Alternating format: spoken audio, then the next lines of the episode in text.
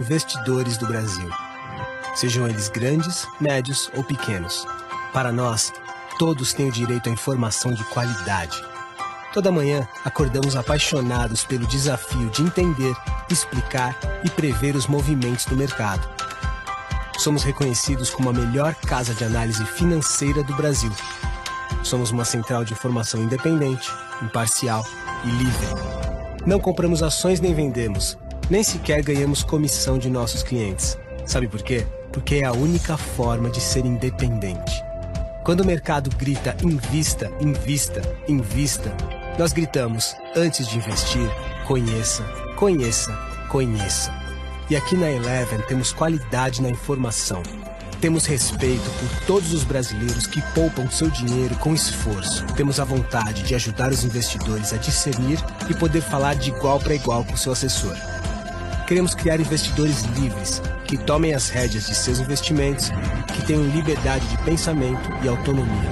Nós somos a bússola do mercado de investimentos. E agora chegou a hora de cumprir nosso propósito como empresa: democratizar as informações para todos os investidores do nosso país.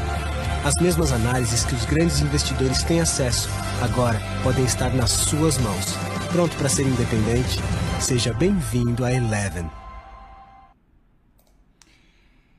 Fala galerinha, muito bom dia, sejam todos muito bem-vindos, nobres amigos, queridas amigas. Está começando mais um Eleven Financial Morning Call, nossa primeiríssima informação do dia, hoje, segunda-feira, nosso 29 dia de novembro de 2021, penúltimo dia do mês de novembro, já está acabando, né? Muita atenção aí para rolar os contratos futuros de dólar, ver toda a formação da Petax, o que a gente tem de interessante para começar aí dezembro já mirando, não o final do ano, mas sim já o primeiro trimestre do ano que vem, né? em termos de expectativa, em termos de movimento tudo que a gente tem é, por aí pela frente. O mercado internacional vai trabalhando no ritmo de recuperação depois dos pasmos, depois do, da panicadinha, digamos assim, que aconteceu é, nos principais mercados pelo mundo inteiro, sobretudo nos Estados Unidos, em função da nova variante a Omicron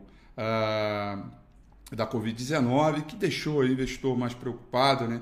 teria as vacinas, né? teria as vacinas atuais teriam a capacidade de, de combater essa nova cepa, né? teremos que ter outra rodada de vacinação, é, como seria, que, que, de, que, de que mutação é essa que nós estamos tratando, né?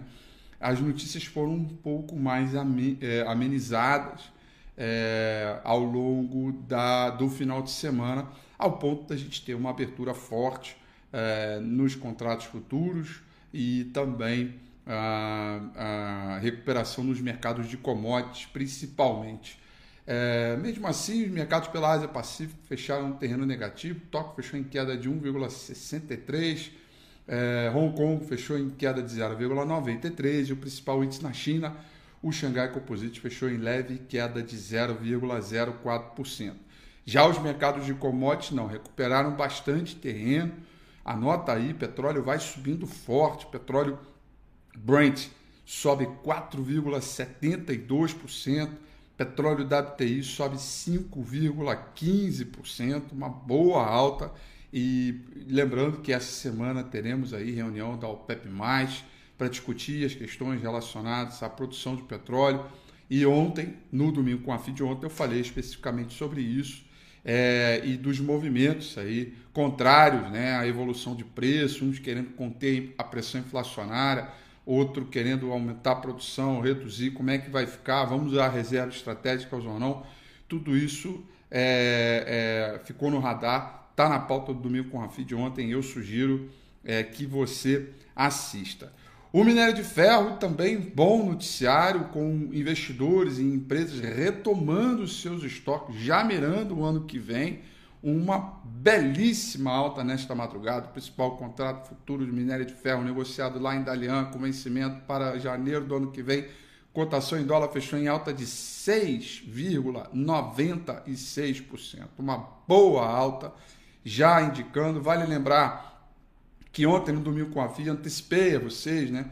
que saiu os dados de lucros industriais que vieram bem fortes, segunda alta expressiva, né, começou a envergar, os lucros industriais começou a diminuir em função da desaceleração, ele já começou a aparecer de novo, trouxe eficiência, isso mostra aí um, um, indicador lead né, de recuperação do setor de materiais básicos, principalmente, que deve ser o destaque, lembrando que a gente já antecipou isso há duas semanas, né, com o movimento. Esse foi o principal contrato futuro lá em Dalian, minério de ferro lá em Singapura subiu 10%, né? É, então, esse reabastecimento é, pelas siderúrgicas chinesas contribuído é, também é, por esses ventos favoráveis é, em, em, relação à percepção de risco nos é, mercados globais. O contexto geral é que os investidores estão tentando entender esse surto né, dessa nova cepa da Covid-19, é, se vai ser apenas um susto, é, relativamente é, é, um, um, espasmo, é, ou isso pode ter um golpe maior em relação à recuperação da economia é, global. Tá? Então, ainda tem muitas respostas para serem buscadas a respeito dessa nova variante. Entretanto, os dados, na minha opinião, são com os ventos favoráveis. O principal contrato futuro do S&P 500, S&P 500, tá? Que é uma boa prévia, uma boa sinalização de abertura, nesse momento sobe 0,85%, tá? Então, ao contrário que na sexta-feira, né, eu estava em Goiânia ainda, né? A gente assistia ele nesse mesmo horário, uma petrada dos mercados. Hoje ele tem um sentimento ao contrário de abertura boa um pouco mais forte com cara de recuperação por lá e repique por aqui. Lá tendência por aqui, repique para cima, repique para baixo, tendência.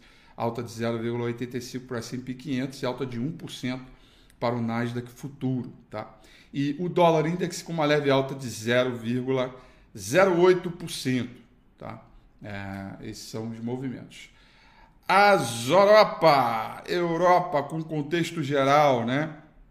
É, vão se recuperando os rendimentos é, dos títulos vão subindo também, aliás, de Treasury de 10 anos ele vai subindo 4,17%, né, com uma calma aparente à volta aos mercados globais, enquanto os investidores reconsideram é, os seus piores cenários para a cepa de coronavírus, a chamada Omicron, né, que é essa nova cepa aí, tá? Londres vai subindo 1,17%, Paris subindo 1,21%, Frankfurt na Alemanha subindo 0,80%, portanto, ritmo bacana aí, um clima bem legal, dá para a gente já entender que a gente vai ter uma abertura de bolsa para cima com dólar para baixo, no contexto geral do mercado internacional, o setor de materiais básicos na liderança desse processo, junto com o petróleo. Esta configuração já é o suficiente para a gente fazer o Ibovespa aí ter uma abertura já, pelo menos aí 1, 1,5% de alta no mínimo, né? Vamos dar uma olhada como é que está o, o EWZ no pré-mercado. O EWZ no pré-mercado é... tá, tá estável. Tá estável. Tá estável. Até agora, até que esperava que pudesse ser um pouco mais, mas é, tá estável nesse momento. Sobre a agenda de hoje, galera, além da pesquisa Focus que nós temos aqui, é, teremos ao meio-dia chamada vendas de casas novas nos, é, desculpa, vendas de casas pendentes nos Estados Unidos, dado previsto para sair meio-dia, e aí vamos começar os dados de PMI de manufatura, começa na China, depois vamos ter aqui no Brasil, vamos ter nos Estados Unidos semana que vem é, dados de PMI, de manufatura, esse está previsto para sair 10 horas da noite, é um dado importante porque ele não pode perder os 50, né? Ele tem que manter acima de 50 para continuar é, é, sinalizando expansão é, dos negócios. Tá bom? Dito isso, vamos dar uma olhada aqui no gráfico do índice Bovespa, galerinha. É o seguinte, ó. É, ontem, deixa eu, ontem no domingo com a Fio disse algumas antes de eu ser interrompido pouco antes de eu ser interrompido fazendo intervenções futebolísticas, né? É, onde eu tive que, inclusive, pagar uma aposta, né? Fazer o quê, né? aposta é aposta. Né? Vocês verem aqui na Eleven, o vidro inteiro está com bandeira do Palmeiras aqui. O Cadu transformou isso aqui uh, num Palestra Itália aqui. Mas enfim, tá no direito dele, porque quando o Flamengo foi campeão da Libertadores, da porra toda aqui, eu também virei a Eleven de cabeça para baixo de rubro-negro, então tá na hora dele voltar. Tá no, na, no, no momento dele. Mas ok, depois dessa interrupção, eu disse que mesmo com a pedrada da última sexta-feira, tá? mesmo com isso acontecendo, algum, alguns bons indicadores que sinalizam força do nosso mercado, no caso, saída da venda e entrada na compra, continuavam positivos. E são indicações um pouco silenciosas. Né? Então, por que, que isso aconteceu? Porque a gente veio de três dias. Opa, peraí, desculpa. A gente veio de três dias de força na compra para um dia de venda aqui. E esse dia, que foi sexta-feira passada, o mercado caiu 3,39, tá? Só que a gente continua ainda acima da região do Deus me livre. E o saldo de volume, olha só como é que foi pouquinho. Muito pouquinho em relação a tudo que subiu, tá? Isso deu condições técnicas, fora o market break, é, sinalização de fundo duplo, evidentemente a gente precisa recuperar e voltar a trabalhar no mínimo acima de 104.400 pontos. Então tem algumas condições aqui, a gente continua trabalhando aí com os indicadores extremamente sobrevendidos, né? com o mercado ainda exigindo um repique, isso já tinha começado, o repique já estava ali na cara do gol para começar, e aí deu esse espasmo, aí esse susto na nova cepa do coronavírus, o mercado deu uma assustada, etc.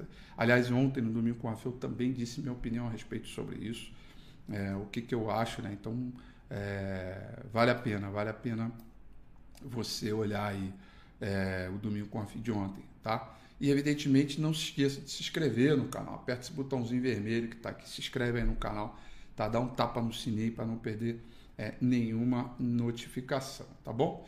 E aí, portanto, são essas aí as informações para o nosso Monicol de hoje, com cara de repique, com bom fortalecimento dos mercados de commodities que deve conduzir de maneira positiva o índice Bovespa Entretanto, fica a velha máxima para cima é repique, para baixo é tendência. A gente continua ainda esperando e, e muito na ansiedade ainda, aguardando é, pelo menos a ultrapassar de 7.400 pontos para autorizar o repique e a gente sinalizar um clima de força e de recuperação.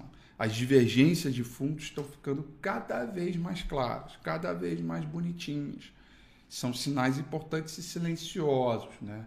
É, isso, inclusive, vai me obrigar a fazer uma série de coisas aqui. É, inclusive, já estou pensando num, num, outro portfóliozinho, já mirando o ano que vem.